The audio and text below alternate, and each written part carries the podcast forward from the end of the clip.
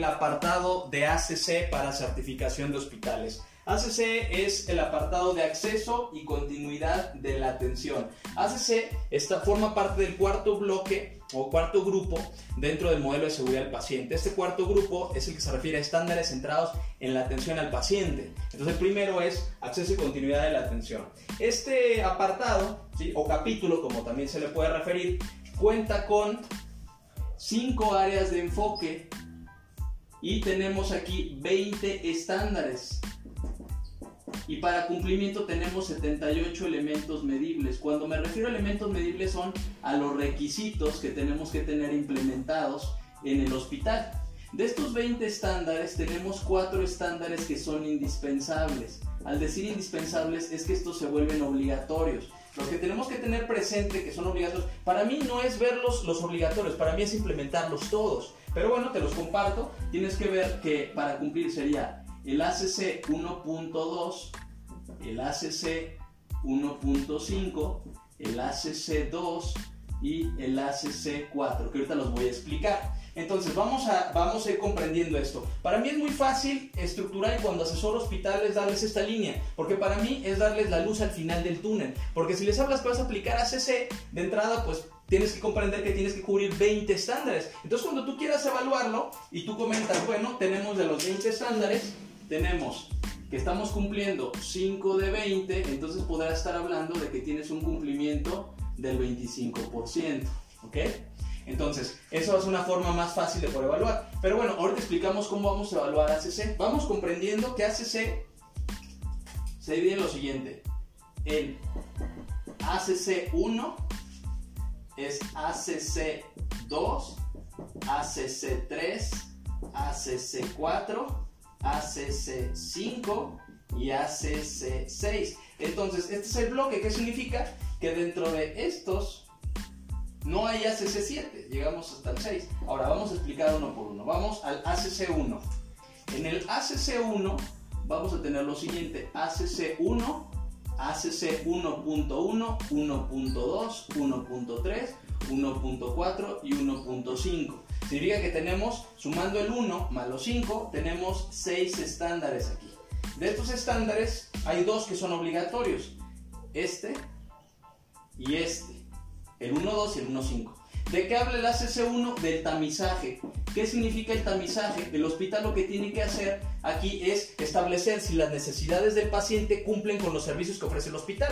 Si un paciente tiene necesidades de atención médica, por ejemplo crítica, de cuidados intensivos, y no lo tiene el hospital, entonces del tamizaje no se podría recibir ese paciente, porque estaría más en riesgo con nosotros porque no tenemos las, las condiciones para brindarle esa atención. Luego tenemos el ACC 1.1, que, es que es la parte de la aceptación del paciente. Es un proceso que tenemos que documentar que normalmente lo, lo, vemos como el de admisión. Entonces, si podemos cubrir las necesidades del paciente, entonces aquí ya lo recibimos. ACC 1.2, tenemos que priorizar la atención a los pacientes.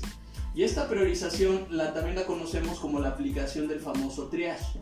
Este triage lo que nos están pidiendo son criterios fisiológicos para poder determinar quiénes son los pacientes que van a entrar primero, que puede ser prioridad 1, prioridad 2, 3, este, verde, amarillo, eh, rojo. Entonces, de acuerdo al triage que ustedes manejen, algo que tenemos que ver es que el triage, tenemos que tener triage de pacientes adultos, de pacientes pediátricos y podemos tener triadas de pacientes ginecobstétricas. ¿Ok? El 1.3 nos habla de la información que le tenemos que dar al paciente y a la familia. Pero esta información a qué se refiere? A la información de la admisión. Entonces, en el mismo documento que vamos a hacer aquí en la aceptación, podríamos agregar qué información se le va a dar. ¿Qué información? Precios, servicios, en fin, todo esto. El 1.4, que es muy importante, son las barreras. Estas barreras son las barreras de acceso y de atención o de prestación de la atención. ¿Cuáles son estas barreras? Bueno, tenemos que identificar, ¿sí? Que en estas barreras, si el paciente es paciente con discapacidad, habla otro idioma, este, eh, tiene alguna dificultad que pudiera impedir que nosotros podamos brindarle la atención, ¿ok? Y tenemos que tener un listado de barreras para poder hacer la reducción de ese impacto. El 1.5 son los criterios de ingreso y de egreso de los servicios especializados. Tenemos tres servicios especializados. El primer servicio especializado tiene que ver con los cuidados intensivos y estos se dividen en adulto, que sería la UTI, pediátricos, tenemos que tener aquí para pediátricos, cuidados intensivos neonatales y también los coronarios. En el segundo sería para atender pacientes quemados. Y el otro para trasplantes. Tenemos trasplantes. Estos tres se consideran como servicios especializados. Entonces, si alguno de estos cuenta tu hospital, tendríamos que hacer criterios de ingreso y de egreso. Aquí, ¿quiénes participan? Bueno, te voy a hablar del ACC1. En el tamizaje participa tanto la parte médica como la parte administrativa en ver quiénes van a hacer, cómo vamos a aceptar o no a los pacientes. En la aceptación entra el personal de admisión. En la priorización de trias, el personal de urgencias. En la información para proporcionarle a paciente y familia, pues es admisión para la identificación de barreras de acceso y la atención se hace desde la parte administrativa, podría ser, pero desde la parte clínica se puede identificar también para hacer el registro. Y los criterios de ingreso y egreso, pues principalmente urgencias y terapia intensiva o estos servicios. Son los que tendrían que estar trabajando en el ACC1. Vamos a revisar el ACC2 y luego ahorita vuelvo a borrar para que puedan tener esta información. En el ACC2, sí, estamos hablando también de un indispensable y este tiene que ver con el mecanismo estructurado de comunicación en la transición asistencial. ¿A qué me refiero? En la entrega de pacientes. Aquí lo que nos está pidiendo es hacer la entrega a través del SBAR, que por siglas en, en español es el famoso SAER que serían situación, antecedentes, evaluaciones y retroalimentación. Esto tiene que estar en un formato y además tenemos que capacitar al personal para hacer estas entregas. Hay dos tipos de documentos que tenemos que tener aquí. El primero en la entrega de turno y la otra en la entrega de servicio. Entonces tienes que tener dos descripciones diferentes. El ACC2 también, se, también incorpora dos, dos puntos, el 2.1 y el 2.2.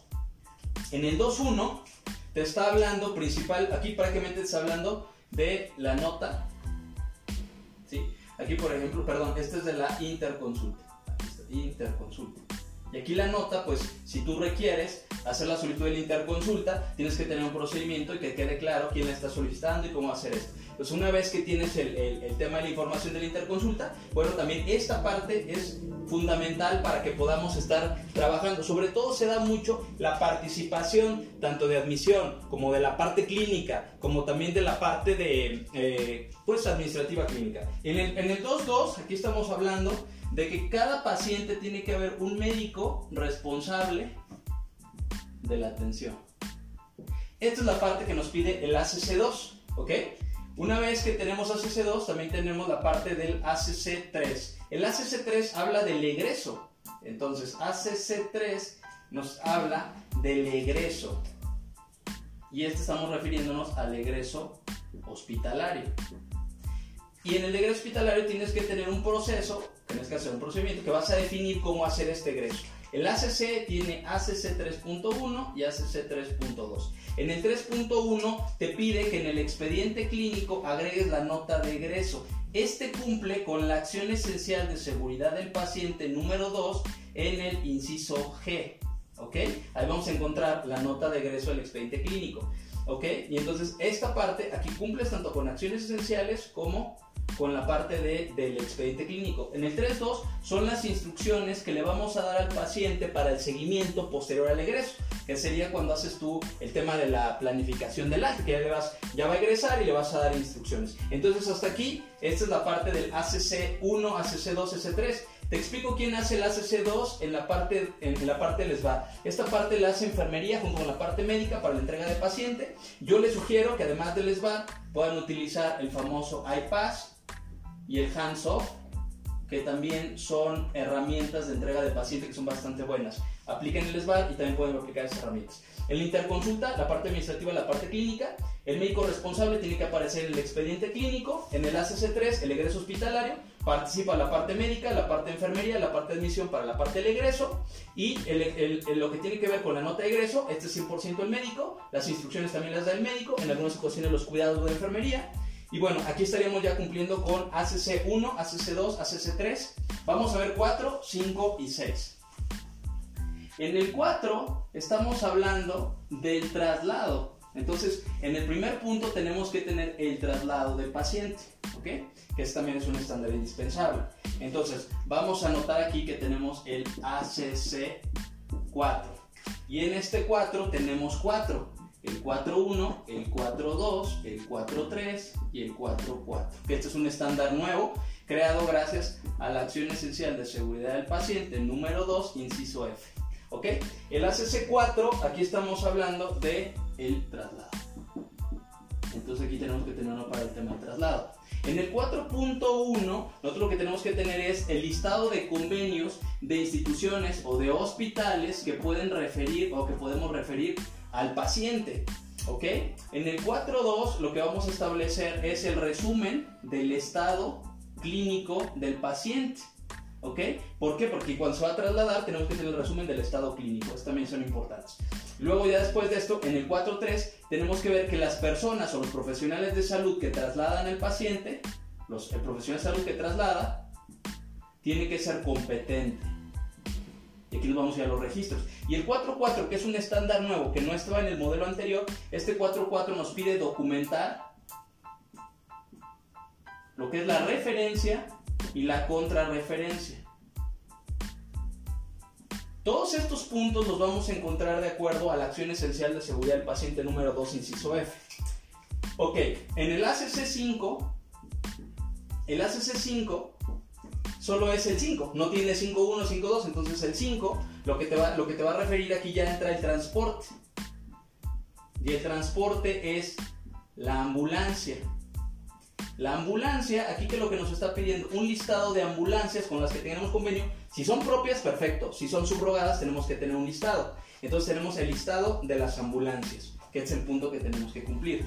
Luego vamos a encontrar con el ACC6, que tiene también el 6.1. En el ACC6 ya nos habla directamente del transporte, pero nos dice que las ambulancias, ¿sí?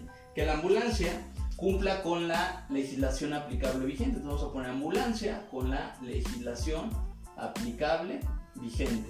¿Cuál es esta norma? Tenemos que revisar que aplique la norma oficial mexicana 034 SSA 3 2013, que es la atención médica prehospitalaria. Y es la que tenemos que revisar. Y en el 6.1 nos habla de la supervisión.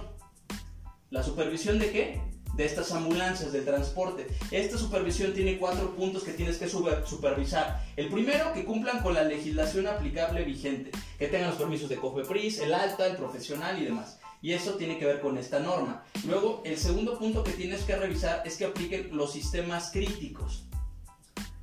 Los sistemas críticos son MMU, que es manejo uso de medicamentos, PCI, prevención y control de infecciones, gestión y seguridad de las instalaciones y SQE. ¿Cómo aplica aquí en ambulancias?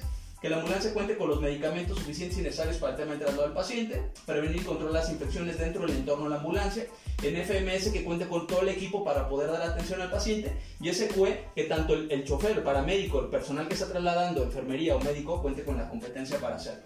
El tercer punto que tienes que revisar es que te cumplan con los tiempos de respuesta.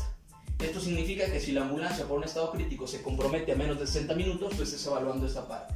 Y cuarto punto, el tema de quejas si tienes alguna queja con respecto al tema de ambulancias. Entonces, estos son todos los estándares que tienes que cubrir. Son 20 estándares, 78 elementos medibles de requisito en 5 áreas de enfoque.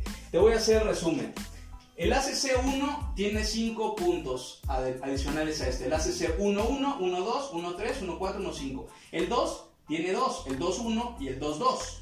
El 3 también tiene 2, 3, 3, 1 y 3, 2, que son 2. El 4 tiene 4, 4 más 4, 1, 4, 2, 4, 3 y 4, 4. Entonces aquí tenemos otro adicional que son 4. El 5 es solo y el 6 tiene 1 más. Entonces es el 6 más el 6, 1. Entonces sumamos 5 y 1 son 6, 6 y, 6 y 3 son 9, 9, 10, 11, 12, 12 y 4 son 16, más 1, 17, 17 y 1, 18 y tenemos otros 7, aquí tenemos 20 estándares, 78 requisitos y de esos 4, 4 son indispensables. ¿Quién debe de hacer el tema de transporte? Los responsables están en la ambulancia. ¿Quiénes hacen las supervisiones? Normalmente la, la unidad de vigilancia epidemiológica hospitalaria también está revisión y calidad muchas veces también puede hacer la revisión normativa. Entonces, estos son todos los puntos que tienes que cumplir para el acceso y continuidad de la atención de la atención de nosotros.